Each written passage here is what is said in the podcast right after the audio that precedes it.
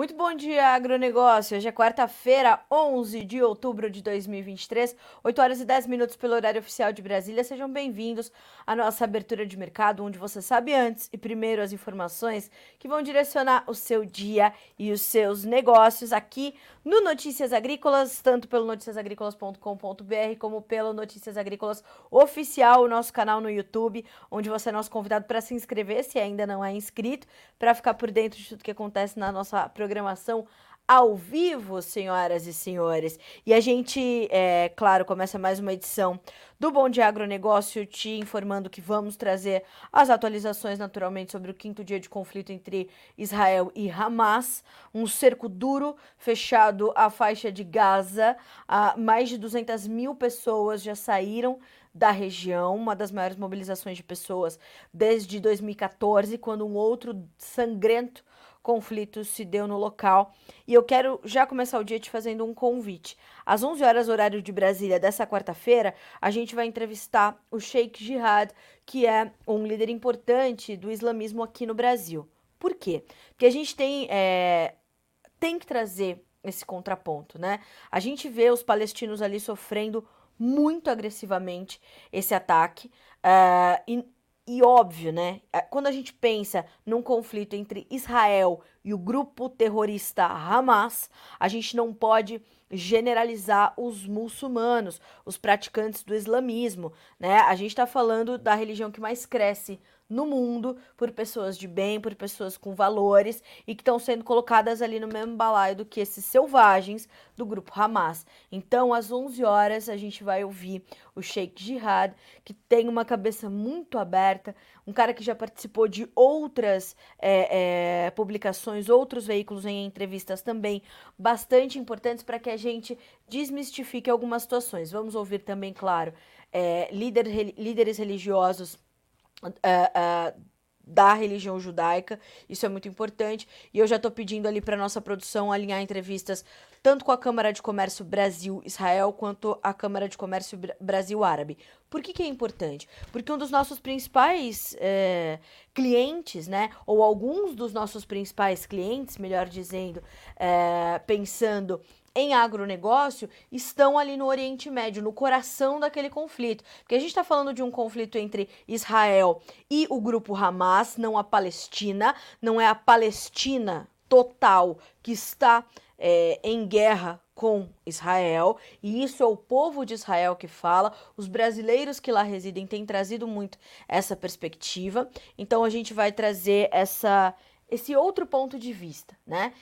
E quando a gente pensa em agronegócio, a gente está falando então do Oriente Médio como uma potência consumidora dos nossos itens, por exemplo, muito forte. A gente está falando de clientes importantes. O Brasil é o maior exportador mundial de carne halal, de frango halal, né? Ou seja, aquela, aquele abate é, feito especificamente para a população muçulmana, onde há, ali é colocado muito respeito e uma energia é, diferente no abate dos animais e em todo o processo até chegar ao consumidor final islâmico. Então a gente precisa conhecer essas pessoas e não colocá-los no mesmo balaio, né? Isso é muito importante e é por isso que hoje às 11 horas eu quero que você acompanhe essa entrevista que vai ser muito importante para a gente expandir o nosso conhecimento, expandir os nossos horizontes.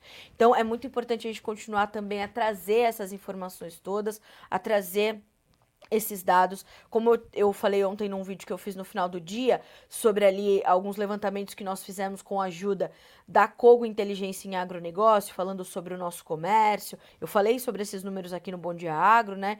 E falar também sobre que em Israel, alguns alvos de ataque têm sido os kibbutz, que são pequenas comunidades agrícolas iniciadas ali no início dos anos 1900, uma coisa muito tradicional, marcada pela produção agrícola, pela produção pecuária, pelo cooperativismo em Israel e tem sido alvo de duros e cruéis ataques. Acabaram de ser encontrados cerca de 100 corpos no kibbutz Beri, uh, fora outros 100 agricultores que morreram também é, nesse kibbutz. Enfim, um, um, uma loucura o que está acontecendo, né? E a gente continua acompanhando. Antes disso, antes da gente dar mais detalhes desse quinto dia de conflito, a gente vai direto para checar os mercados, entender como é que os preços estão se comportando, justamente na nossa rodada de preços. Música E a gente começa checando as as, os valores na Bolsa de Chicago. Nós temos para a soja 12 dólares e 71 centos por bushel, 0,03% de alta. Milho, 4 dólares e 86, 0,3% de ganho. O trigo cai 0,3%, vai a 5 dólares e 56 centavos por bushel, com uma queda de 0,3%. Ainda na Bolsa de Chicago, checando os derivados de soja, nós temos para o farelo e para o óleo também certa estabilidade, mas ambos do lado positivo da tabela. Então, o farelo com 378 dólares e 60 centes por tonelada curta, no óleo 53 centes mais 35 por libra peso. Nós temos alta de 0,3% no farelo, 0,2% no óleo de soja. Bolsa de Chicago, uh, perdão, Bolsa de Nova York. Destaque para o café, que segue o seu, seu movimento de recuperação, alta de 1% agora, 1 dólar e 48 mais 90 por libra peso peso. O açúcar, 0,3% de queda, 26 centos mais 96 por libra. Caem também os futuros do algodão, 0,5% para 85 centos mais 5 por libra peso. O petróleo também continua caindo desde ontem, corrigindo as altas no início da semana de mais de 4%. Hoje nós temos baixa de 0,3% no WTI para 85 dólares e 69 centos por barril, no Brent 87 dólares e 45 centos, com uma queda de 0,2%. O gás natural volta a subir, já acumula uma alta de mais de 30% em três dias, 1,7% de ganho hoje. O ouro também feira a prata tem alta de 1,3%, o cobre cai 0,2%. Enquanto isso acontece, o dólar index mantém-se na estabilidade, também como aconteceu ontem.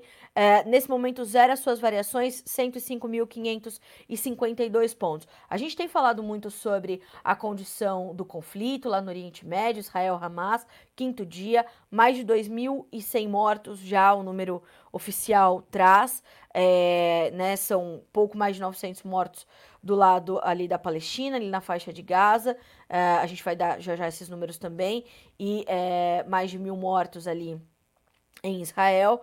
Uh, e claro que a gente tem visto essas informações dominarem o noticiário, mas mais do que isso, a gente tem visto também o mercado financeiro enlouquecido diante de um cenário é, bastante incerto e nebuloso. Né? A gente tem falado sobre é, os rendimentos ali com os títulos da dívida, dívida americana no vencimento de 10 anos, tendo renovado as suas máximas, uma, uma oscilação forte do dólar, os juros americanos em foco, e isso tudo impacta diretamente as commodities, que impacta diretamente a formação dos produtos no Brasil ou em qualquer outro mercado. Mas o nosso foco aqui é o Brasil. E justamente para nos ajudar a entender o que está acontecendo, entender a importância disso tudo, né, desse mercado financeiro, desse macro cenário, para o andamento das commodities, é, é, que a gente já tem o Antônio conosco, já temos, e o nosso primeiro convidado do dia, hoje serão dois, né, dada, dada, dadas as circunstâncias e o fluxo de informações. Então a gente vai direto para o nosso quadro de entrevistas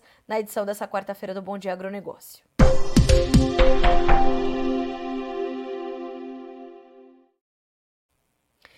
E meu primeiro convidado de hoje é o Antônio da Luz, economista-chefe da Farsul, a Federação de Agricultura do Estado do Rio Grande do Sul, uma grande referência para o agronegócio brasileiro, um expoente importante, um farol importante para nós aqui no Notícias Agrícolas, também por ser da nossa equipe, não é? Apresenta junto de um time de gigantes o Conexão Campo e Cidade toda segunda-feira. Antônio, bom dia, meu amigo, seja bem-vindo, é um prazer recebê-lo aqui no Bom Dia Agronegócio.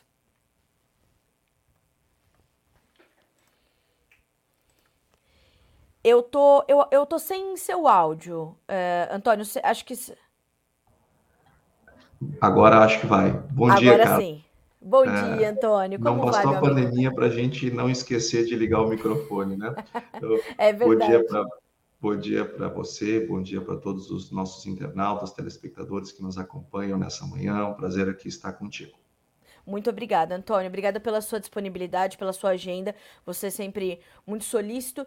E é de fato um momento de uma enxurrada de informações, é, principalmente vindas do cenário macroeconômico, do cenário financeiro, né, Antônio? Sim, Carla. Eu acho que tem coisas que é importante o, o nosso produtor e todos os operadores do agronegócio terem clareza do que está acontecendo. O mundo ele está caminhando num, numa borda de precipício. Eu não estou dizendo aqui que vai cair, tá? E quero deixar bem claro que eu estou torcendo para que não caia. Agora, caminhar perto do precipício, no precipício tem vento, tem instabilidade, a gente tem riscos. E que, e que riscos, e, e, como é que é esse precipício, tá? Do que, que ele é formado, para nós entendermos.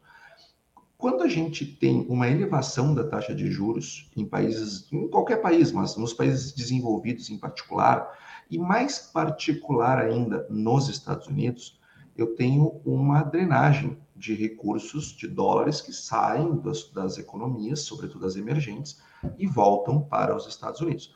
Os Estados Unidos estão subindo o juro.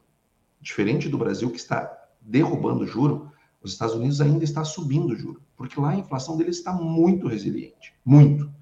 E por conta dessa resiliência da inflação, que não cede, não cede, não cede, não cede, ele, o Fed tem que elevar cada vez mais as taxas de juros. E além disso, no mercado começou a subir muito uma, um determinado papel que se chama Treasury de 10 anos, que são o que é o, é o, é o bonde, é o, é o papel americano, do, o título público americano com vencimento em 10 anos. Esse título é o, é o considerado mais seguro do planeta. E ele, e ele bateu níveis muito elevados na semana passada. Ele passou de 4,60. E, por, e, e, e, e a última vez que isto tinha acontecido tinha sido lá em 2007, antes do Lehman Brothers quebrar. E quando os juros sobem, eu encurto o tapete. E quando eu encurto o tapete, Carla, toda aquela sujeira que ao invés de ter sido é, faxinada, foi colocada debaixo do tapete, ela começa a aparecer. E os bancos americanos estão cheios de sujeiras debaixo do tapete. Então, os juros começam a subir e o sistema financeiro americano começa a trincar. E, e isso tem. E, e, aí tem uma questão pedagógica que eu vou abrir um parênteses. Eu sei que, o, que a CUT, que as centrais sindicais, que os partidos de esquerda passaram todos os anos 90 e início dos anos 2000 dizendo para você, telespectador, para a sociedade, que juro alto é bom para banco, para banqueiro, para rentista. Isso é besteira. Isso é besteira. Isso é, isso é lixo que foi colocado na nossa cabeça, tá? Deixar bem claro. Juro alto não é bom para banco. Se fosse, não teriam quebrado já sete bancos nos Estados Unidos. E o, não, não teria quebrado o Credit Suisse. O Credit Suisse é. quebrou pela elevação dos juros na Europa. Então, ou seja, uma, uma nova rodada de elevação de taxa de juros que é necessária, que é necessária. Se o Banco, se o banco Central vai fazer, eu não sei, mas que é necessária uh, lá nos Estados Unidos pode trazer um, um, um problema ainda mais complexo para o sistema financeiro e isso nos traria uma crise muito grande. Do outro lado do mundo, na segunda maior economia da, do mundo, a China, ela está com o seu setor imobiliário entrando em colapso. A China, que tem um quinto mais ou menos do seu PIB atrelado ao, a, a, a investimentos em construção civil, sobretudo o setor imobiliário. Então, eles, eles passaram muito tempo crescendo o PIB com obras, faz obra, faz obra, faz obra. Só que agora tem cidades inteiras e não tem quem habite. Ou seja, não tem mais o que construir lá. E a China precisa mudar a sua matriz econômica. Só que isso não se faz em seis meses, isso não se faz em um ano, não se faz em dois. E, a, e, e enquanto ela não muda a matriz econômica, as incorporadoras chinesas estão quebrando. E ao quebrar, elas podem puxar o sistema financeiro chinês para o buraco. Porque os bancos tradicionais, os, os, digamos que estão sob a luz do sol na China, eles não causam problema, é, é, porque a, a, exposição é baixa. Agora, os bancos, é, que eles têm lá um sistema paralelo, que eles chamam de shadow bank, esse sistema paralelo, ninguém sabe ao certo o tamanho da exposição desse sistema financeiro no sistema imobiliário chinês mas todo mundo sabe que esse sistema paralelo está conectado com o tradicional. Ou seja, se esse ruir, ele pode puxar o tradicional. Ou seja, eu tenho nos dois polos do planeta é, riscos muito fortes para o sistema financeiro. Por isso que as bolsas caíram, por isso que o petróleo sobe, por isso que as taxas de câmbio sobem. E, e, e isso traz um, um componente de risco muito alto. E nós sabemos, nós produzimos commodities. E as commodities, elas são sim muito sensíveis a este ambiente macroeconômico mais turbulento. Por isso que é importante tomarmos medidas é, é, é, que nos protejam, que nos assegurem, Porque se vai ter uma crise ou não, eu não sei. Agora nós devemos nos preparar. Ou então, Carla, vamos fazer que nem está fazendo o governo brasileiro. Vamos fazer que nem o, o, o está fazendo o ministro Fernando Haddad e a ministra Tereza, eh, a, a, Simone Tebet. Olha aí, eu querendo que a Tereza Cristina seja ministra, mas não desse governo. Agora, quer que volte? é, quero que volte, né? Agora, agora o que que, o que, que é, até nesse governo seria bom, porque é melhor ela do que o que nós temos, né? É, Para o Brasil seria melhor. Agora, o, o, o, o fato que o Brasil não está se preparando, Carla, e aí eu encerro essa minha primeira participação é, o Brasil não está se preparando. O que, que economias emergentes precisam fazer quando o mundo está caminhando na beira do abismo? Elas precisam se fortalecer. E esse fortalecimento ela vem do fiscal. Ou seja, eu preciso começar a cortar gasto imediatamente, eu preciso ter superávit, eu preciso formar gorduras. E eu preciso sinalizar para o mercado que, olha, aqui no Brasil nós estamos nos preparando para uma eventual crise. E se a crise vier, nós vamos estar o mais preparados possíveis para garantir que todos os nossos compromissos sejam honrados, que fique tudo certo, que nós não tenhamos uma instabilidade muito grande na nossa economia. É isso que país eh, emergente, sério, faz. Mas o que, que o governo brasileiro está fazendo? Está torrando o resultado fiscal brasileiro. Nós estamos com um déficit monumental, nós o, o governo já tem um orçamento bem maior para gastar por conta da, da, da PEC dos gastos lá da transição feita no, na transição de governo. E, e, e, não estamos cumprindo aqui nem aquele orçamento mais alargado. Com exceção de abril e de janeiro, todos os demais meses do ano, nós fomos, nós arrombamos o resultado orçamentário. E isto fragiliza o Brasil. E o, e o Fernando Haddad, na semana retrasada, falou que o Brasil está preparado, está tudo tranquilo. Não, não está. Ele está repetindo a história da marolinha do Lula lá, lá na, na, na crise de 2008. Então, uh, uh, uh, o, o, governo brasileiro não está tomando as medidas corretas. Isto poderá fazer com que o Banco Central, lá em 24, agora eu não acredito, mas em 24, interrompa o seu ciclo de, de queda de juros, porque se, se, olha, olha, olha o que eu estou dizendo se, condicionalmente, se os Estados Unidos tiver que continuar a elevar, elevar juros, se o Brasil não fizer o tema de casa do lado fiscal, nós vamos ter que elevar juros aqui também. E aí acabou a curva descendente de juros por irresponsabilidade fiscal, que é o que está acontecendo nesse momento. Então, diante desse cenário, o produtor tem que se proteger. Aqui tem uma expectativa de colher 50 sacos, 60 sacos, 70 sacos para a próxima safra e tem um contrato é, é, que lhe garanta é, e que precisa dinheiro no primeiro semestre, no ano que vem, que precisa fazer caixa no primeiro semestre, e ele tem um contrato que lhe garante margem, mesmo que não sejam as melhores do mundo, num momento desses, num cenário desses, eu acho, e depois do que nós vimos no primeiro semestre desse ano, eu acho prudente nós tomarmos algumas medidas defensivas, cara. Antônio, me preocupa muito quando você traz essa situação de que é, não, o governo não está se preparando, não está tomando essas medidas paliativas para pelo menos ou mitigar os efeitos de uma crise que já está instalada, ou se prevenir diante de algo que pode se agravar muito, justamente porque o mundo está caminhando à beira do precipício. É, eu queria entender de ti três coisas. Um, é, como é que fica a condição, é, ou que sinais nós deveríamos ver ou poderemos ver diante do governo que temos acontecer para essa prevenção começar a ser feita? Dois, como esse cenário que você acabou de descrever para nós impacta no consumo no Brasil e no mundo? E três, como é que fica o custo de, do dinheiro, principalmente para o produtor rural, num, num quadro como esse? Bom, vamos lá. Primeiro, o que um governo tem que fazer numa situação dessas? Ele tem que começar, em primeiro lugar, ele tem que ter um plano.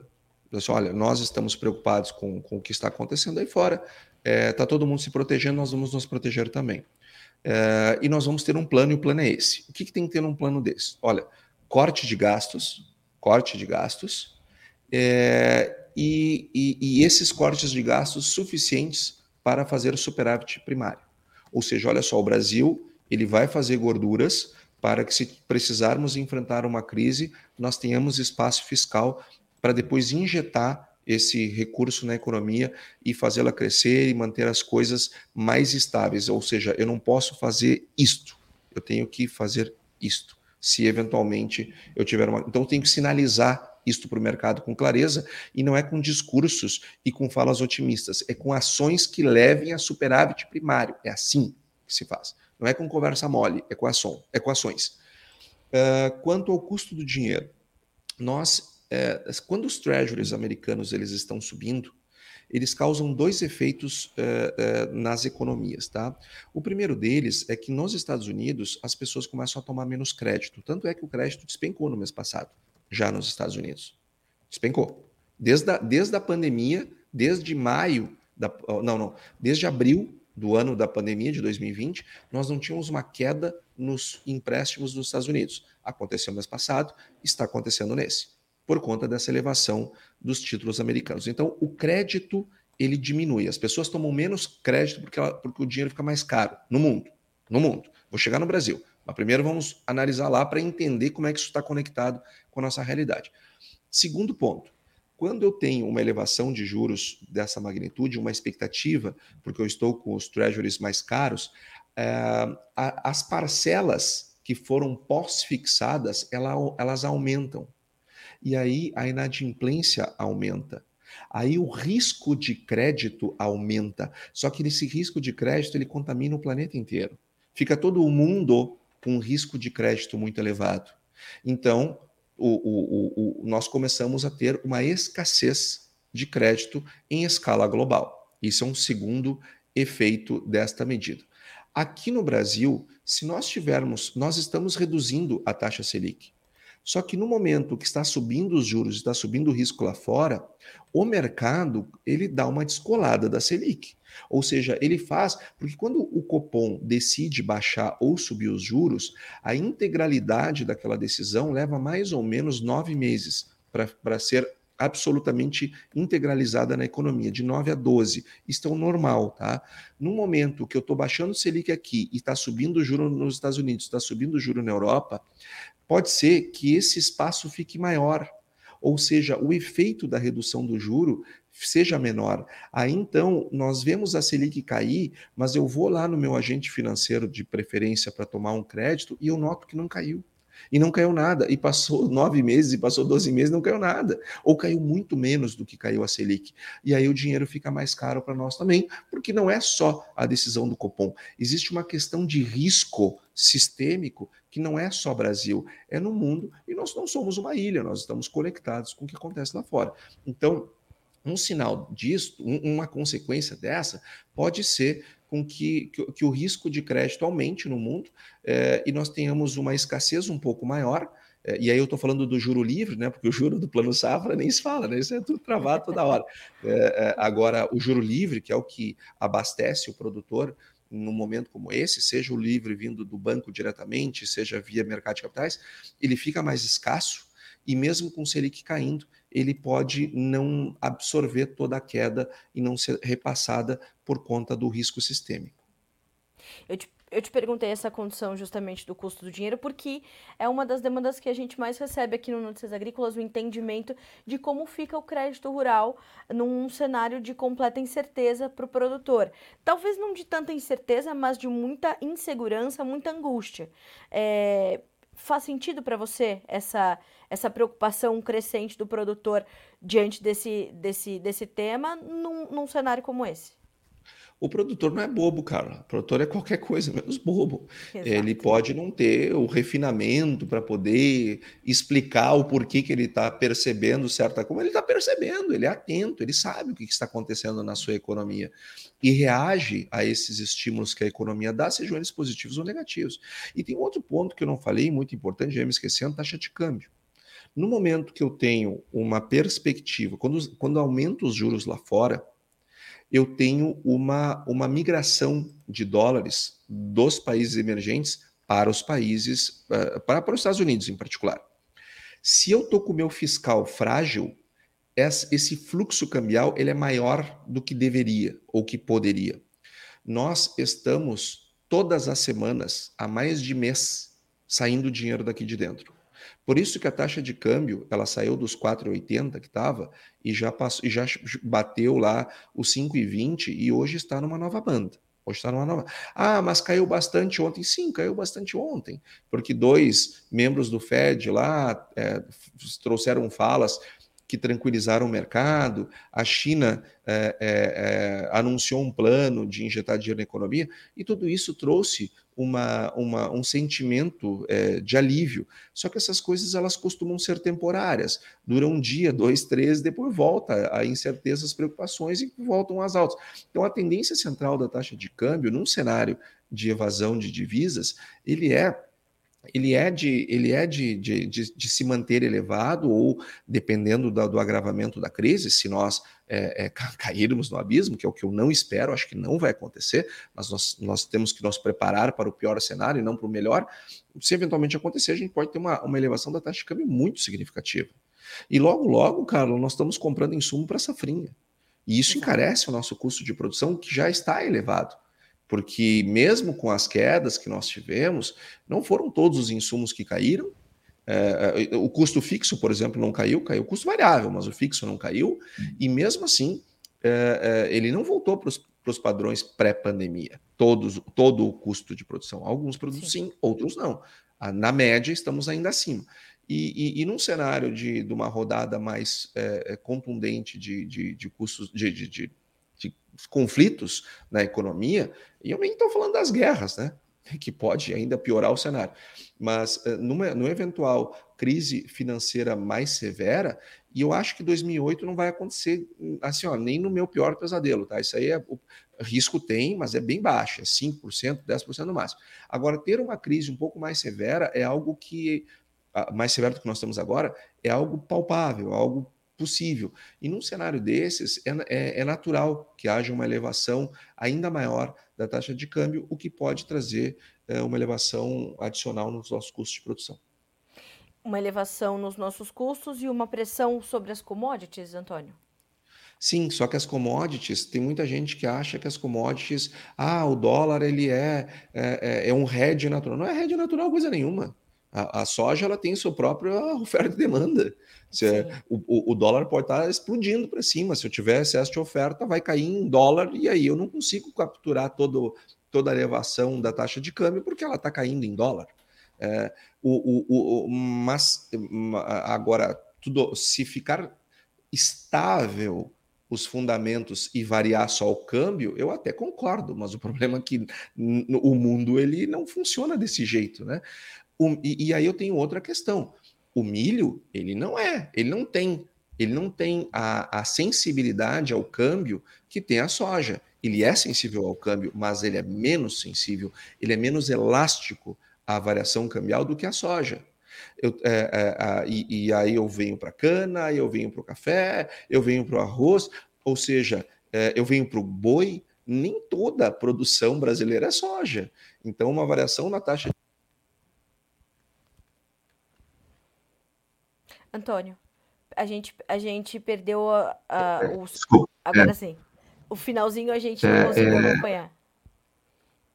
É, eu dizia que uma, a, a, elevação, a variação na taxa de câmbio, seja para cima, seja para baixo, é, certamente impacta os insumos e potencialmente impacta as commodities. Depende da commodity, depende do que o próprio fundamentos da commodity vai fazendo. Então, por exemplo, é, tem produtos que são mais elásticos ao câmbio, como a soja, e tem produtos que são menos elásticos. E a safra brasileira não é feita só de soja. Não só o câmbio, mas as notícias que partem do, do macro cenário é, de uma forma geral também, né, Antônio? É, não tenha dúvida. A, a economia, Carla, ela é extremamente importante para o que acontece com o agronegócio. Eu sei que a gente dá mais atenção, até por prazer, né? O que as pessoas mais gostam, de olhar lá para a semente, para o defensivo, para a nova máquina, para aquelas coisas todas. É, é, eu sei que esse é o grande, é, o grande prazer do produtor rural. Não tenho dúvida e nem intenção que isso mude. Agora, o cenário econômico ele é cada vez mais importante porque nós somos uma potência global de produção. O Brasil é o maior exportador líquido de alimentos do planeta. Nós somos o maior produtor, de, o maior exportador, maior produtor e exportador de soja. Não somos o maior produtor de milho, mas somos o maior exportador de milho. Nós, nós temos a liderança de produção e exportação de uma, uma enorme gama de produtos. Ou seja, o que acontece na economia impacta na vida do produtor rural. O que acontece na macroeconomia global impacta nos resultados dos produtores. Então, nós temos que olhar para baixo, né, para aqueles 20 centímetros, 30 centímetros de solo, que é da onde nasce a nossa safra, mas nós temos que olhar para fora também, porque, enfim, impacta os nossos negócios. Mas a gente está aqui, não só eu, mas tantas outras pessoas que, que passam aqui pelo Notícias Agrícolas, estão aqui para tentar ajudar uh, os produtores a tomar as melhores decisões possíveis com as informações que temos. Exatamente. Antônio, quero muito te agradecer pela tua companhia na manhã dessa quarta-feira. É, com certeza enriqueceu muito mais o Bom Dia Agronegócio. Sempre bom ter você com a gente, a sua, a sua lucidez e o seu, compartilha, o seu compartilhamento de informações. Então, meu amigo, obrigada mais uma vez pela disponibilidade. Portas sempre abertas aqui no Bom Dia. Volte quando quiser. Muito obrigado, Carla. É sempre um prazer estar aqui no Bom Dia e, e, e estar aqui com essa grande audiência do programa. Sempre bom estar aqui com o Bom Dia Agronegócio, com, toda, com você, com toda a equipe e com todas as pessoas que nos assistem. Um excelente dia a todos. Bom dia para você, bom trabalho por aí, meu amigo. Até mais. Obrigado. Senhoras e senhores, o grande Antônio da Luz. Por que, que eu trouxe né, o Antônio da Luz aqui no Bom Dia Agronegócio? Justamente por essa é, simplicidade com, qual, a, com a qual ele traz as informações e mostra é, justamente aquilo que eu falo para vocês quase que diariamente. A gente tem que olhar o que acontece no macro, né? N num cenário muito mais amplo e que, e que extrapola as, as fronteiras da sua propriedade. Então, o que acontece ali nas linhas da sua propriedade, claro que é a sua prioridade, é o seu maior interesse. Só que o que é está acontecendo lá fora, e aí é, a, primeira, a primeira parte da fala do Antônio da Luz é completamente importante, porque ele fala: temos riscos gravíssimos dos dois, nos dois polos econômicos do mundo, China e Estados Unidos, as duas maiores economias do mundo. Fora a fragilidade da Europa, fora as guerras, fora tudo isso. Então, olhar e fora Fora o caminhar do governo brasileiro, na perspectiva do Antônio da Luz, né, na análise é, do Antônio da Luz, de que não está se preparando para uma crise que está batendo na porta. Né? Então, assim, a gente tem que estar. Tá, é, você, produtor rural, enquanto é, corajoso né, de empreender nesse país, tem que estar tá ali com as suas finanças alinhadas, com o entendimento do custo do seu dinheiro, como é que você vai se preparar na sua comercialização, as suas estratégias de comercialização, tudo isso tem que estar tá muito alinhado a todo esse, esse macro cenário. E para te ajudar a afunilar um pouquinho essas informações, eu vou chamar o meu segundo convidado do dia, e agora a gente vai. Não vou chamar. não vou chamar, uh, mas já já ele está de volta conosco. O Matheus Pereira, hoje, como amanhã é feriado e não teremos o Bom Dia Agronegócio, Notícias Agrícolas trabalha uh, via plantão, né? Amanhã, Jonathan Simeão coordenando aqui o jornalismo, te trazendo as informações. Amanhã é dia de relatório do USDA, hein? Amanhã é dia de relatório do USDA, e aí a gente vai é, trazendo essas essas informações para vocês também e vamos acompanhando. Amanhã, 13 horas, horário de Brasília, chega o novo boletim mensal de oferta e demanda do Departamento de Agricultura dos Estados Unidos. É um dia de certa volatilidade para o mercado. O relatório de outubro é um relatório que costuma trazer poucos ajustes, né? Nada muito, muito forte, mas a gente é, olha para isso de forma bastante, bastante importante. Mais do que isso, a gente vai falar também sobre claro, né, a, a, a condição ali dos mercados aqui no Brasil. A gente vai caminhar e entender como está a questão climática. E Matheus Pereira, agora sim, já está conosco. Matheus, que é diretor da Pátria Agronegócios. Hoje adiantamos o quinta com a Pátria no BDA para a quarta por conta do feriado. Matheus, bom dia, seja bem-vindo. Bom dia, o nosso quintou com Pátria, hoje é quartou com Pátria, mas muita atenção, né? O mercado mais uma vez, né, criando pontos de indecisão, Carly, e aí que a gente precisa estar tá mais atento, né? Na indecisão a gente precisa saber agir. Eu não sei se você estava conseguindo acompanhar a entrevista do Antônio da Luz, o economista-chefe da Farsul, uma mente brilhante do agronegócio brasileiro, e ele trazendo essa essa importância que a gente precisa passar para o produtor, dele olhar para esse macro cenário, né, Matheus? Isso faz parte do dia a dia dele também, né? Exatamente, assim, é. O produtor hoje no Brasil, né, a gente ah, já são cerca de quase 10 anos, né, de que a nossa, a nossa atividade agrícola ela foi globalizada, né? Essa dependência que o agro hoje tem da exportação, e é uma dependência mútua, tá, pessoal? Sempre que a gente fala em dependência, tem aqueles, né, os terroristas ali do agronegócio que levantam a bandeira, ah, mas um, então o Brasil é dependente da China, assim como a China é dependente do Brasil. Tá? Então, já são cerca de 10 anos onde essa exportação né, ela tomou um rumo de alavancar realmente o nosso setor. Não só ah, para a soja, para o milho, para carnes, matérias-primas né, alimentares em geral, então, o produtor, desde então, ele precisa não só entender o interno, mas entender realmente o que acontece lá fora, né? Como que esses conflitos, né, na geopolítica, no Oriente Médio, no Mar Negro, né, acabam respingando aqui a nós, né? Não só produtores, mas também familiares, né, pessoas comuns, né? Ah, que nem estão ligados com o agronegócio, que muitas das vezes vão no supermercado, veem um quilo do arroz subir 20 centavos e não fazem ideia do porquê aquilo está subindo que pode ter consequência direta com um conflito armado lá entre Hamas e Israel, por conta do alto do petróleo, alavancando o preço de combustíveis, que acabam encarecendo o frete distribuição no Brasil, que deixa o produto mais caro na gôndola das prateleiras. Então, sim, são mercados mais globalizados. Eu sou tão preocupada com isso, viu, Matheus, de levar o máximo de informação possível para a nossa audiência, que hoje eu vou entrevistar às 11 horas, pelo horário de Brasília, o Sheikh Jihad. É, ele é cientista social, ele é teólogo, ele é estudioso, né, naturalmente, da, da religião sobre o qual é líder, do islamismo, que é a religião que mais cresce no mundo, é, e nós somos referência comercial para a população muçulmana, né, nós somos os maiores exportadores de frango halal, de carne bovina halal, então a gente precisa conhecer essas pessoas. E a gente não pode Exato. achar que todo muçulmano é membro do Hamas. Então isso é uma é. loucura. E a gente precisa continuar falando sobre essas pessoas, continuar olhando com solidariedade para o ser humano, que não é um selvagem que está ali estuprando mulheres, degolando bebês, né? É uma loucura o que está acontecendo. Mas a gente precisa separar o joio do trigo e a comunicação faz parte disso e o mercado é um reflexo da comunicação, né? Exato, cara. Assim, existem esses estereótipos, né, que acabam ofuscando a realidade de quem está do outro lado boa parte desses estereótipos criados pela própria mídia convencional, que acabam, enfim, trazendo uh, enfim, publicações que induzem né, quem está aqui do outro lado a realmente entender. E por isso que é de muita importância né, esse trabalho teu, Carla, de levar a realidade, né, mostrar o outro lado da moeda uh, e mostrar que uma pessoa do outro lado do planeta pode sim ter consequências diretas né, com você que está aqui, independente se você dá atividade agrícola ou não.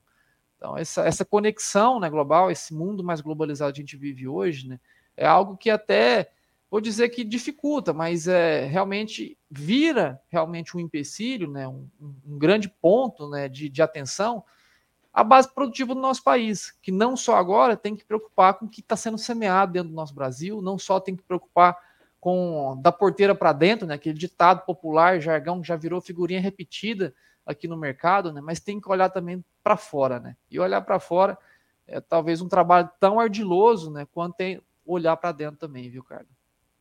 Matheus, acho que antes então da gente começar a falar sobre mercado efetivamente, seria bom a gente começar a falar sobre a nossa safra, né? Como é que tem sido essa semana? Como é que os mapas climáticos estão se desenhando para as próximas? O que, que a gente pode destacar? Sexta-feira tem número novo da Pátria sobre o avanço do nosso plantio? Sim, Carlos, sexta-feira tem número novo, vou mandar para você para a gente com exclusiva para a gente fazer essa publicação. Ah, mas de maneira geral, né, relatos da clientela pátria nos indicam até interrupções de plantio em regiões que conseguiram, né, antecipar o pontapé, né, o começo do plantio aqui na safra brasileira 23, 24. A gente tem uma grande diferenciação entre as regiões que estão recebendo chuvas e as regiões que não estão. Se a gente traça um paralelo né, da região sudoeste de Goiás, sul do Mato Grosso, a região central de Minas Gerais, desse, desse paralelo abaixo, né, sentido ao Rio Grande do Sul, a gente sim observou chuvas dispersas nos últimos 7, 10 dias que estão proporcionando né, a tentativa de aquecimento de plantio. Agora, a região centro-norte, aí vai englobar todo o Vale do Araguaia no Mato Grosso, toda a região centro, norte de Goiás, noroeste de Minas Gerais, aquela região de Naí, também um polo né, agroindustrial muito forte hoje dentro do estado de Minas Gerais, juntamente com o oeste da Bahia, Maranhão, Tocantins, são regiões que estão muito secas. E além de secas, né, calor também excessivo, é um típico fenômeno, é um típico né, consequência de um El Nino, essa distribuição, né, as chuvas chegaram antecipadas em agosto, teve muitas chuvas né, fora de padrão, fora de janela, nessas mesmas regiões citadas que hoje sofrem com a seca, sofreram né, com chuvas fora do comum ah, em meados de agosto, comecinho de setembro. Então, realmente está disparelho, tá, Carla? A gente espera que na sexta-feira, na atualização, a gente tenha ainda mais um distanciamento tá, da, do progresso de plantio a nível nacional. Tá? Não estou falando de geolocalizações. Tá? Tive participando palestrando no Mato Grosso do Sul nessa semana e teve regiões do Mato Grosso do Sul que ah, conseguiram avançar com o plantio de maneira mais agressiva. Porém, grande parte do Mato Grosso do Sul, que é, ah, enfim, talvez a, a, maior concentração né, de produção naquela região de Dourados, a gente tem ali naquela região ainda né, um atraso mais significante de plantio em relação ao último ano, em relação ao ano passado.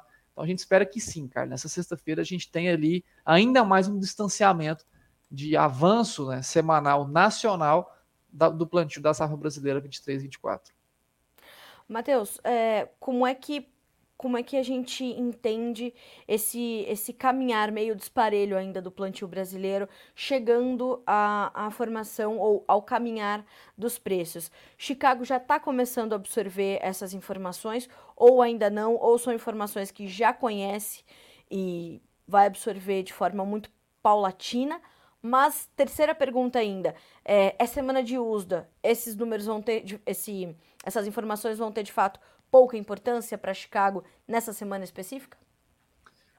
Carla, de maneira bem objetiva, os números de safra Brasil ainda não são nem olhados pelos, pelo a, a, grande mercado norte-americano ou grande mercado de Chicago, que é um mercado já globalizado.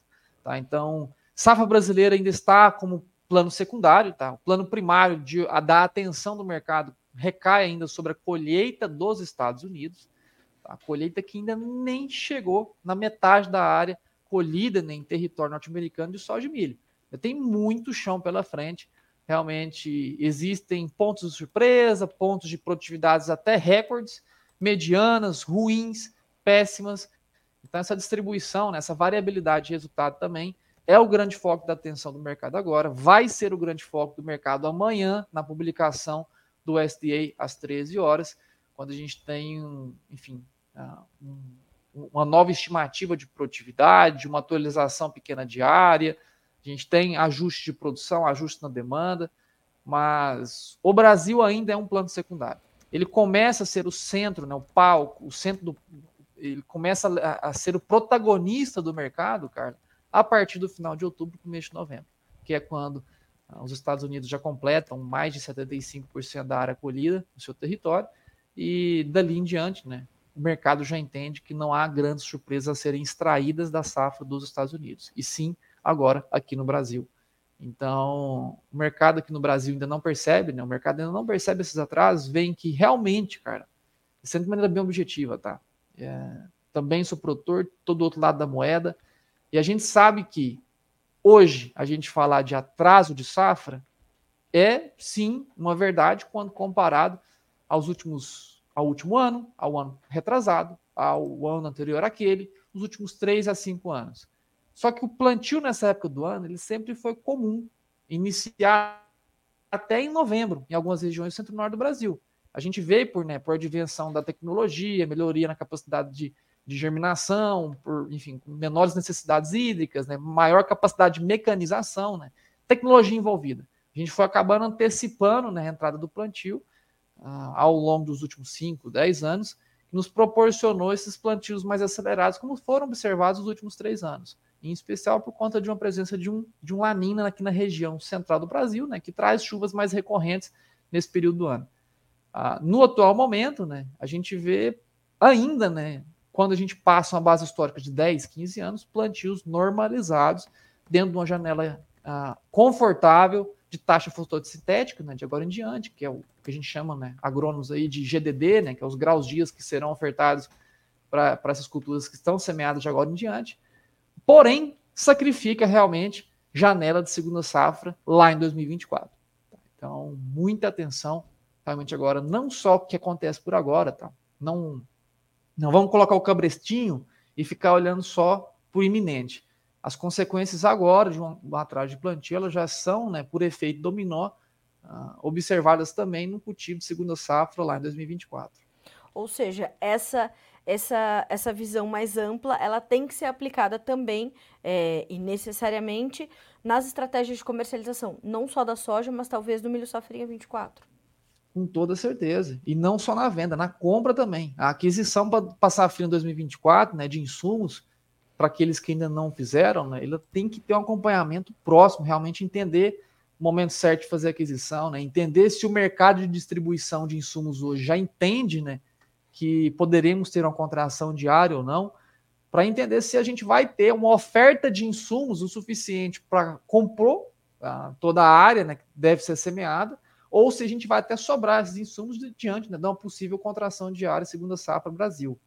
Então, não é só nem olhar para o lado da venda, mas também olhar para o lado da compra, que a gente tem sempre alertado o ano inteiro que safra 23, 24, soja e milho, o grande destaque não vai ser para aquele bom vendedor, vai ser para aquele bom comprador. A gente já viu isso acontecer agora na soja. Ah, produtores rurais que fizeram aquisições, né? enfim, por, por conta da euforia, faltou talvez uma orientação mais precisa, né? faltou ter a pátria do lado, fez aquisições de insumos lá no começo do ano, pagou fertilizantes aí 30, 40, se não 100% mais caro do que são exercidos, foram exercidos em junho, julho, agosto, tá? E para a safrinha agora, segunda safra do milho brasileiro, a mesma inclinação. A gente vê muita euforia agora, em especial nitrogenados, algumas fontes de fósforo, né, que estão sofrendo também essa volatilidade com a presença da guerra né, entre judeus e árabes, entre Hamas e, e Israel. Né? A gente vê essa volatilidade criando esse agito que pode induzir, sim, alguns maus negócios né, nas aquisições de safrinha 24, segunda safra. Então é muita atenção, tá? Comprar bem no, para a safra 23, 24, é o grande decisor para colocar a margem de lucro no bolso. Tá? A venda realmente a gente vê que vai ser. É um ponto complicador, só que o grande ponto né, de, de diferenciação do produtor que vai sair bem em 24 são as compras. Tá? Então, esse é o ponto de atenção.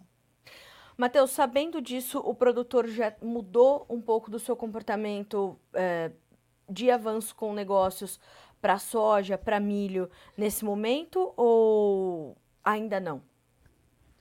Carla, tá lento ainda, tá? O volume de comercialização futura da soja tá lento. E na nossa percepção é como deve estar no atual momento. Tá? Por, pelo esse risco climático que se vem se desenvolvendo, muitas das vezes avançar com as vendas no atual momento, ele pode se tornar um grande risco, né? Sim. Ah, de se tornar, vender 15%, pode se tornar 30%, sem, nem, sem ter avançado um grão sequer de vendas.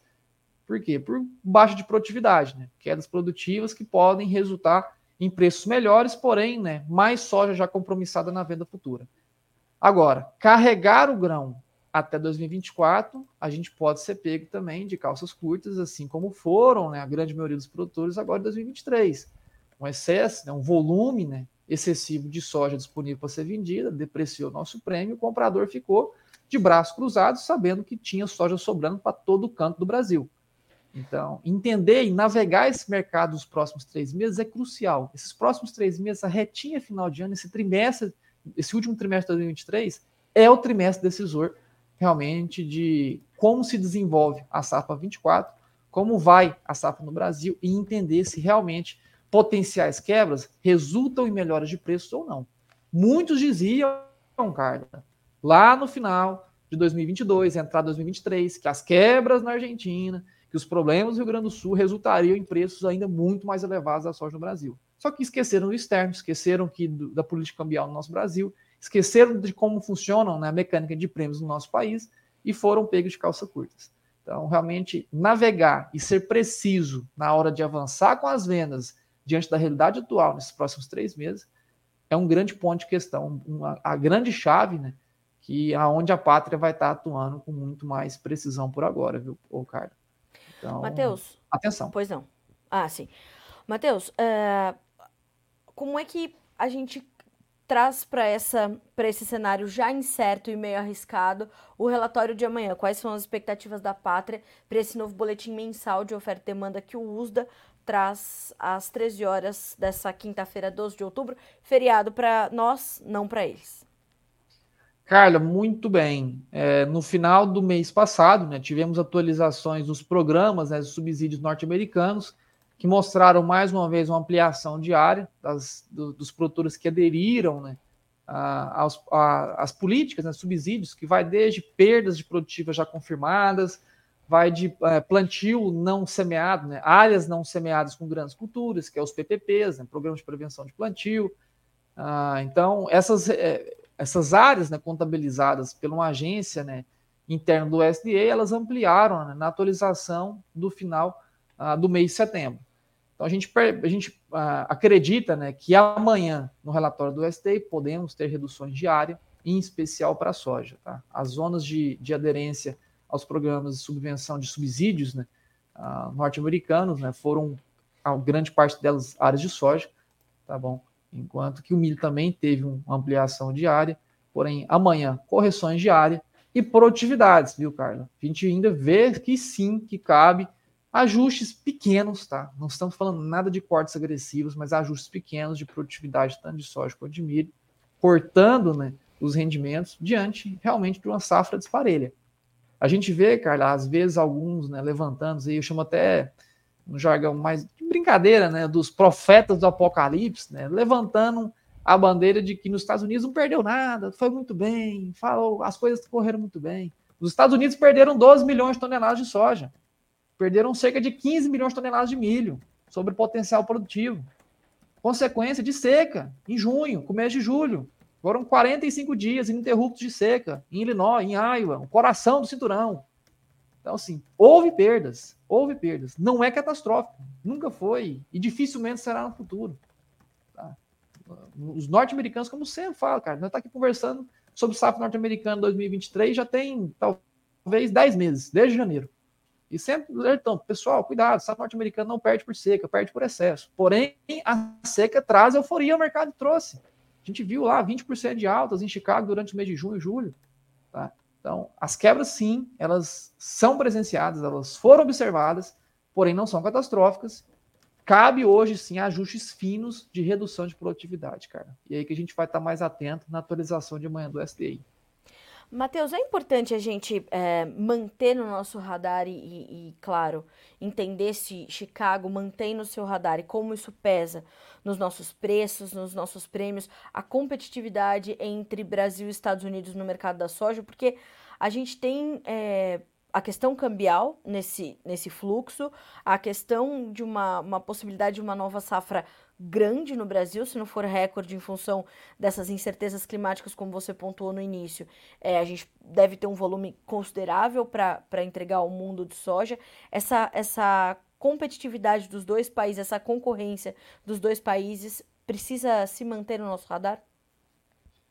A competitividade precisa, tá? Mas eu acredito que essa concorrência, né, ela devia se manter mais no radar dos norte-americanos. O Brasil já atropelou em termos de concorrência por demanda, né, de soja e milho, os norte-americanos. Já são atropelados. O Brasil ele já criou, né, como eu disse, esse lastro, essa dependência asiática em adquirir o nosso produto que tem muito mais qualidade, temos mais volume e temos mais capacidade logística de exportação, né? Capacidade não, temos um melhor canal logístico de exportação, né? Barateando o nosso frete em relação aos norte-americanos. Então, em termos de concorrência, o Brasil sai muito na frente, mas é muito na frente. Tá? Agora, quando a gente vê uh, realmente é, questões da qual é a expectativa do mercado para essa nova safra do Brasil, o SDA já tem dois, três meses falando que a safra no Brasil, estimando né, a safra brasileira a 160 milhões de toneladas. É algo que já está circulando realmente no mercado internacional, né, que vê as estimativas do SDA como as primeiras estimativas ah, globais, né, ah, para a safra norte-americana, para a safra brasileira, perdão, e vê em número de 160 milhões de toneladas para a soja. Então, realmente, o mercado já vê uma inclinação de que o Brasil possa ter uma safra cheia. A grande surpresa de agora em diante são os problemas climáticos né, em informação. São muitas regiões, cara, que hoje sofrem né, com a falta de chuvas e com temperaturas elevadas, que vai, está atrasando o plantio, vai atrasar mais e que podem se tornar um problema na viradinha de outubro para novembro, caso não haja regularização de chuvas. Matheus, como é que a gente, ou melhor, a gente consegue trazer algumas referências de preços, base porto, soja disponível, soja safra nova, para a gente concluir o nosso comentário e botar o produtor para fazer conta?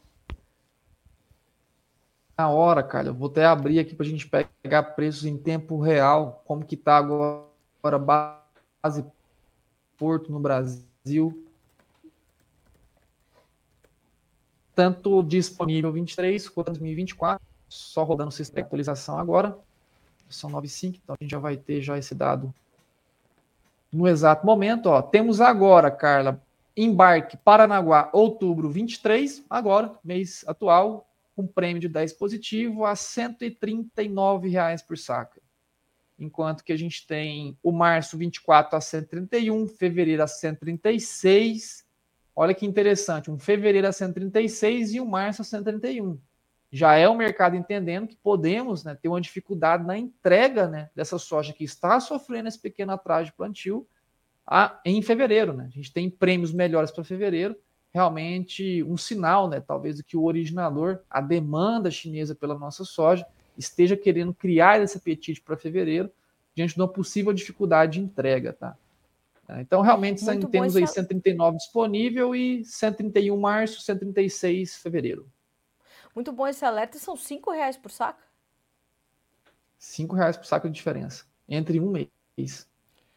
Aí é que a gente chama atenção para a condição da estratégia, né, Matheus? Que não dá para olhar só, ah, como tá o início de 2024. De um mês para outro a gente tem cinco reais. Do disponível para safra nova, uma, um, um spread maior ainda. Quer dizer, estratégia de comercialização acho que nunca foi tão necessária como nessa safra, né, Matheus?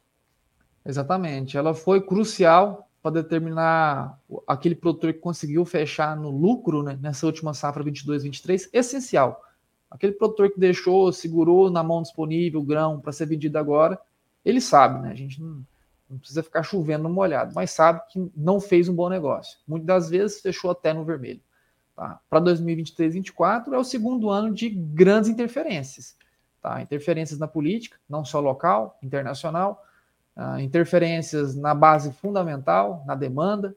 Então, realmente vai precisar de muito profissionalismo, por isso que tem a pátria ao teu lado, meu caro ouvinte que esteja nos vendo por agora, é isso que a gente faz 24 horas por dia. Eu, meus 12 analistas aqui dentro, a gente fica moendo o mercado realmente para trazer a, de maneira mais assertiva e mais direta possível quando são realmente né, momentos de avançar com essas vendas futuras, avançar com as compras de insumos, tá? E claro, monitorar o clima, que agora se torna até uma variável mais importante que entender o mercado, viu, Carlos? O produtor se preocupa agora, nesse exato momento, muito mais com o clima do que com o mercado, e é natural.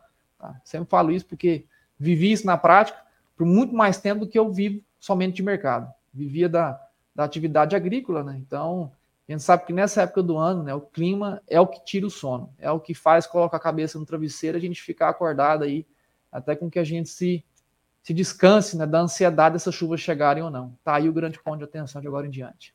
Até porque na última entrevista, na, na quinta passada, você falava sobre aquele risco climático no Brasil para 17 milhões de hectares, né, Matheus? Exato. É, no levantamento geral, Carlos, assim, é, isso não é para criar o alarde ainda, né? Ainda Sim, é, é, prematuro. Alerta, né? É, é, prematuro a gente falar que são 17 milhões de hectares que estão sofrendo. Não. Hoje, desde o nosso levantamento, a gente fez o tal do backtest, né? Que é o que? É monitorar anos anteriores aos levantamentos que tínhamos, né? Proprietários. E nunca se teve tanta área de soja sob ameaça climática ameaçando. Hoje, ameaça é o quê? Algo, um perigo que vem pela frente, não um perigo que a gente vê por agora. Então, ameaça é isso, é um perigo que vem pela frente. Nunca se teve tanta área de soja sob ameaça. Nunca se teve. 17 milhões de hectares sob ameaça climática. A última vez que a gente teve um fenômeno tão agressivo quanto tal, que podemos agora desenvolver na entrada de novembro, foi lá em 1998. A mesma região foi afetada, sim, só que não existia tanta soja sendo semeada no centro-norte do país quanto, quanto tem agora. 98 a gente não semeava 10% da área total de soja verão, agora no, na região centro-norte do país, como se tem no atual momento. São 17 milhões de hectares sob ameaça. Nunca se teve tanta área de soja ameaçada por clima ah, numa safra brasileira. Então, é algo que a gente tem que manter muita atenção. Tá? E, enfim, e, e sempre ter esses bons profissionais do seu lado, que às vezes ficam citando ah, enfim, coisas sem nexo, né? as coisas que realmente na prática não valem, e o clima agora é o grande decisor. Tá? É o clima que vai realmente ditar o mercado altista, o mercado neutro, o mercado de queda, de agora em diante. Maravilha, a gente vai acompanhar. Eu te agradeço muito, viu, Matheus, por adiantar a nossa, a nossa agenda por conta do feriado. E certamente na semana que vem estaremos juntos mais uma vez aqui no Quintou com a Pátria no Bom Dia Agronegócio. Meu amigo, bom feriado para você. Bom retorno na sexta-feira. Vamos continuar trabalhando, porque o Brasil precisa ir em frente. Tem muito problema mundo afora. A gente não para aqui, não, viu, Carla? A gente é a gente sabe que a rotina do produtor não tem sábado no domingo, a gente também não tem esse negócio. Essa época do ano a gente fica ativo todos os dias para trazer essa orientação, trazer esse conforto para o nosso cliente, que realmente está muito preocupado de agora em diante, tá bom? Grande abraço para ti. Quinta-feira que vem a gente se vê de novo, dando atualizada geral nesses dados e essa direção para onde o mercado está indo. Maravilha. Obrigada, meu amigo, mais uma vez. Te agradeço. Um abraço para você, para todo o time da Pátria. Até mais. Beijo, abraço para ti e para todos que nos estão assistindo. Até logo. Obrigada, meu amigo. Até mais. Bom, senhoras e senhores, vamos, depois dessas duas entrevistas incríveis que compuseram o Bom Dia Agronegócio dessa quarta-feira, checar as nossas notícias da manhã.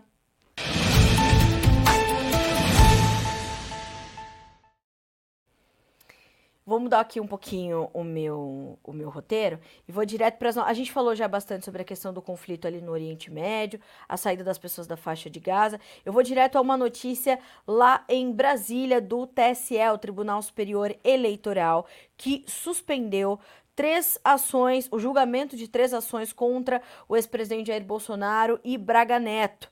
Segundo as informações das agências de notícias, o TCE, uh, eh, ou perdão, o TSE uh, suspendeu o julgamento de três ações movidas contra o ex-presidente Jair Bolsonaro e Walter Braga Neto, que foi candidato a vice nas eleições de 2022. A medida foi tomada pelo presidente o, do Tribunal Superior Eleitoral, o ministro Alexandre de Moraes, e o julgamento será retomado na terça-feira, dia 17 de outubro, quando os votos serão apresentados. Ambos, Bolsonaro e Braga Neto são acusados uh, de suposto abuso de poder político durante a última eleição. As ações questionam a utilização dos palácios da Alvorada e do Planalto para transmissões ao vivo pela internet né? Então, isso está na, na pauta e durante um parecer da sessão dessa terça-feira, dia 10, ontem, do Ministério Público Eleitoral, foi apresentado uh, pelo vice-procurador-geral eleitoral, Paulo Gonê Branco, cotado a ser o novo procurador-geral da República, este parecer. O parecer, uh, que é favorável à absolvição, foi pela improcedência das ações. Então, dia 17, o TSE retoma estes julgamentos contra o ex-presidente Bolsonaro e Braga Neto. 9 horas e 13 minutos pelo horário oficial de Brasília. Dois mercados importantes de destacarmos nesta quarta-feira. Eu começo com as informações do arroz que partem direto do CPEA neste 11 de outubro. As cotações do arroz continuam bastante firmes e, segundo as informações levantadas pela instituição, isso vem de dois pontos principais, dois pontos centrais. Um deles é a restrição da oferta nesse momento e a segunda é a preocupação com o ritmo de cultivo na nova temporada. Segundo o CPEA, de modo geral, de acordo com as informações, a liquidez está baixa, com agentes preferindo negociar o arroz armazenado nas unidades industriais diante das dificuldades logísticas impostas pelo clima. A maior taxa de câmbio, que tem impactado todos os mercados agrícolas, também esteve nessa análise e atraiu vendedores para cumprir os contratos no Porto Gaúcho de Rio Grande, onde as ofertas estiveram mais atrativas nos últimos dias. Conforme os últimos dados, os últimos dados da CSEX, a Secretaria de Comércio Exterior, divulgadas nesta última segunda-feira, dia 10, foram exportadas pelo Brasil em setembro, no acumulado de setembro, 81,7 mil toneladas, base casca, volume 70,8% menor do que o agosto de 2023, que foi um mês muito forte para as exportações de arroz, e 59% menores do que o escoado em setembro de 2022. No entanto, as nossas importações também caíram, as importações brasileiras de arroz perderam 31,6% na comparação mensal e 6,2% na comparação anual setembro de 22 com setembro de 23.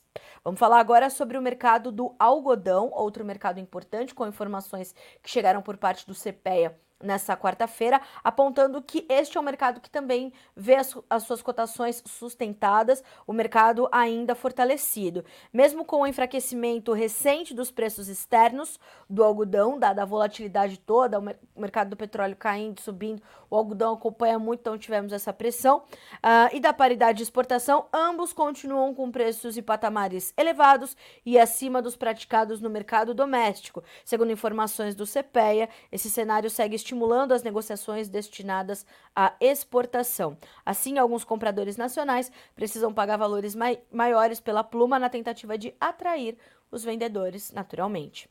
Na parcial de outubro, o indicador CPEA com pagamento em oito dias vem se mantendo firme. Nessa quarta-feira, as cotações cedem na Bolsa de Nova York para o algodão. Vamos checar aqui os preços.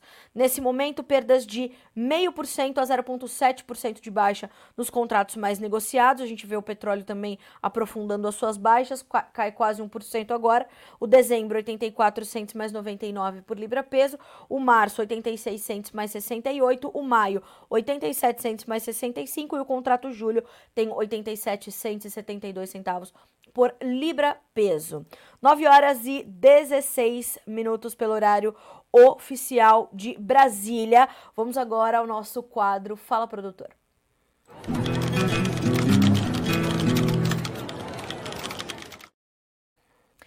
Bom, agora eu quero conversar com você que está aí mandando mensagens para nós aqui do outro lado, né? Então, conversando com a nossa audiência, trazendo essas informações. Mas antes disso, quero te fazer um convite. Participe mais ativamente ainda aqui conosco no Notícias Agrícolas, mandando os vídeos, as fotos do seu dia a dia, do seu início de plantio, das condições de clima, se tá bom, se tá ruim, como é que tá aí na sua região. A gente quer muito retratar o Brasil que produz, então mande suas fotos e seus vídeos. Você pode mandar esse, esse material para nós pelo nosso WhatsApp, o 19 99767 0241. Eu vou repetir: 19 997. Opa, mandei antes aqui, ó.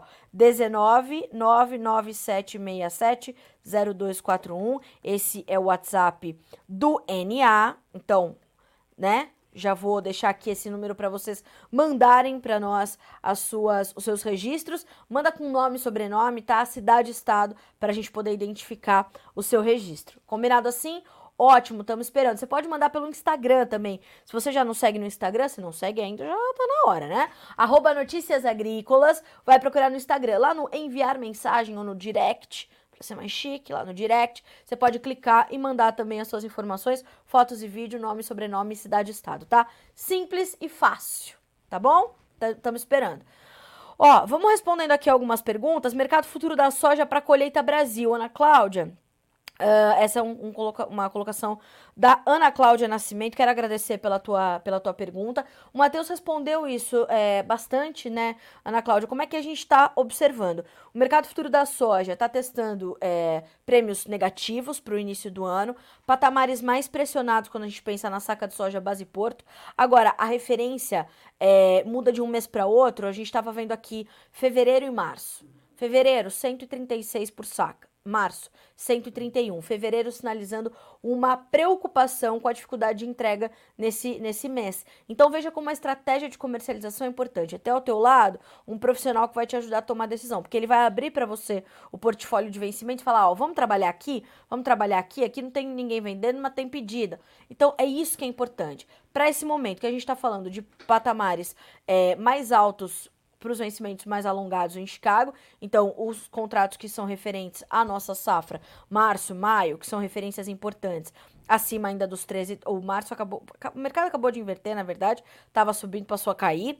Uh, o março está com 12,98, quase 13 dólares por bushel. E o maio, 13 dólares e 10. Prêmios negativos para os primeiros meses de 24, o dólar vai ser quase que o fiel da balança, mas como pontuou o Antônio da Luz, não é head natural, hein? Tem que fazer estratégia de comercialização, pelo amor de Deus. Então vamos embora. Uh, quero agradecer aqui também pela, é, pelo prestígio da audiência do meu amigo Endrigo Dalcin, nos informando que o plantio da soja está parado em Nova Chavantina, em Mato Grosso, por conta da falta de chuvas, tá? Então vamos acompanhar. Daniela Mitsuyasu, excelente entrevista com Antônio da Luz, Carlinha, muito obrigada. Uh, bom dia também pro Virgínio, pro Stefano, pro Andrei, pro Rodrigo, que perguntou a respeito do leite pro Matheus. Rodrigo, a gente vai levar a sua pergunta para um outro profissional, mas vamos falar mais de mercado de leite, tá? Sexta-feira a gente já consegue trazer mais informações. Bom dia também pro Pedro Albonetti, excelente esse trabalho de vocês. Muito obrigada, Pedro. Bom saber. O Rodrigo fala conosco de Curitiba, no Paraná. Bom dia para Iranei Bueno. Parabéns, Antônio. Ótimas informações, como sempre, né, Iranei? O Antônio da Luz é cirúrgico. André Marques, bom dia. Uh, bom dia, muito boa essa visão de mercado. Obrigada. Fico feliz que vocês tenham gostado da nossa, da nossa pauta nessa quarta-feira. O Iranei também pediu um resuminho do mercado de açúcar para esse início de mês. Iranei, os olhos estão muito voltados ao mercado global, que ainda testa patamares elevados de preços a safra na Índia começou oficialmente e com preocupações. Se especula muito sobre se a, a, a Índia vai de fato é, suspender as suas exportações. Vamos saber como é que fica isso para o mercado. Mas nesse momento a gente tem esses patamares ainda altos que se refletem em preços melhores aqui no Brasil. O indicador CPEA, Exalc, bateu recorde para o açúcar cristal no mercado spot paulistano. Paulista. Paulista. É, para o estado todo de São Paulo, não só para a cidade. Mercado paulista. Tô aqui puxando na memória se é isso. É, então, temos um, um momento favorável para o mercado brasileiro de açúcar. Bom dia também para o Frederico Neto, que mandou sobre o Antônio da Luz. Esse é fera, feríssima. Uh, Cereais Copelli, bom dia em Ibiaçá, no Rio Grande do Sul, no aguardo das chuvas. Vamos, to vamos torcer para que cheguem no melhor momento. Lilian Henk, bom dia. Muita chuva nesta manhã em Panambi, no Rio Grande do Sul. Então chove em Panambi, não chove em Ibiaçá. João Renato Della Lata, bom dia, Carla. Aqui em Campina do Sul, Campinas do Sul, Rio Grande do Sul. O tempo está se preparando para muita chuva. Abraço, abraço para vocês também. Pessoal, quero muito agradecer pela, pela companhia de vocês. Bom dia também para o Nelson Grois, que chegou agora. Essas entrevistas que nós trouxemos aqui no Bom Dia Agro de hoje, tanto do Antônio da Luz quanto do Matheus Pereira, já já estarão disponíveis para vocês aqui no Bom Dia Agronegócio. E a nossa programação continua nessa quarta-feira. O Bom Dia Agro é só o start, né, o pontapé inicial para informações que chegam ao longo do dia para a gente é, mantê-los sempre como os produtores rurais mais bem informados do Brasil. Nesse momento dessa enxurrada de informações, ó, afastem a ideologia da perspectiva, tá? Vamos avaliar todas as questões com racionalidade, entender né, o que está acontecendo para mercados, para geopolítica, para financeiro, para clima, porque com a cabeça fria e no lugar e racionalidade a gente toma decisões melhores, tá? 9 horas e 22 minutos para fechar o Bom Dia Agronegócio. Vamos ver como é que tá o dólar. Já abriu. R$ 5,00 e 4 centavos, uma queda de 0,3%, corrigindo as altas dos últimos dias. A gente vai monitorando e te atualizando sobre isso também. Então, boa quarta-feira, bons negócios. Vejo vocês agora na sexta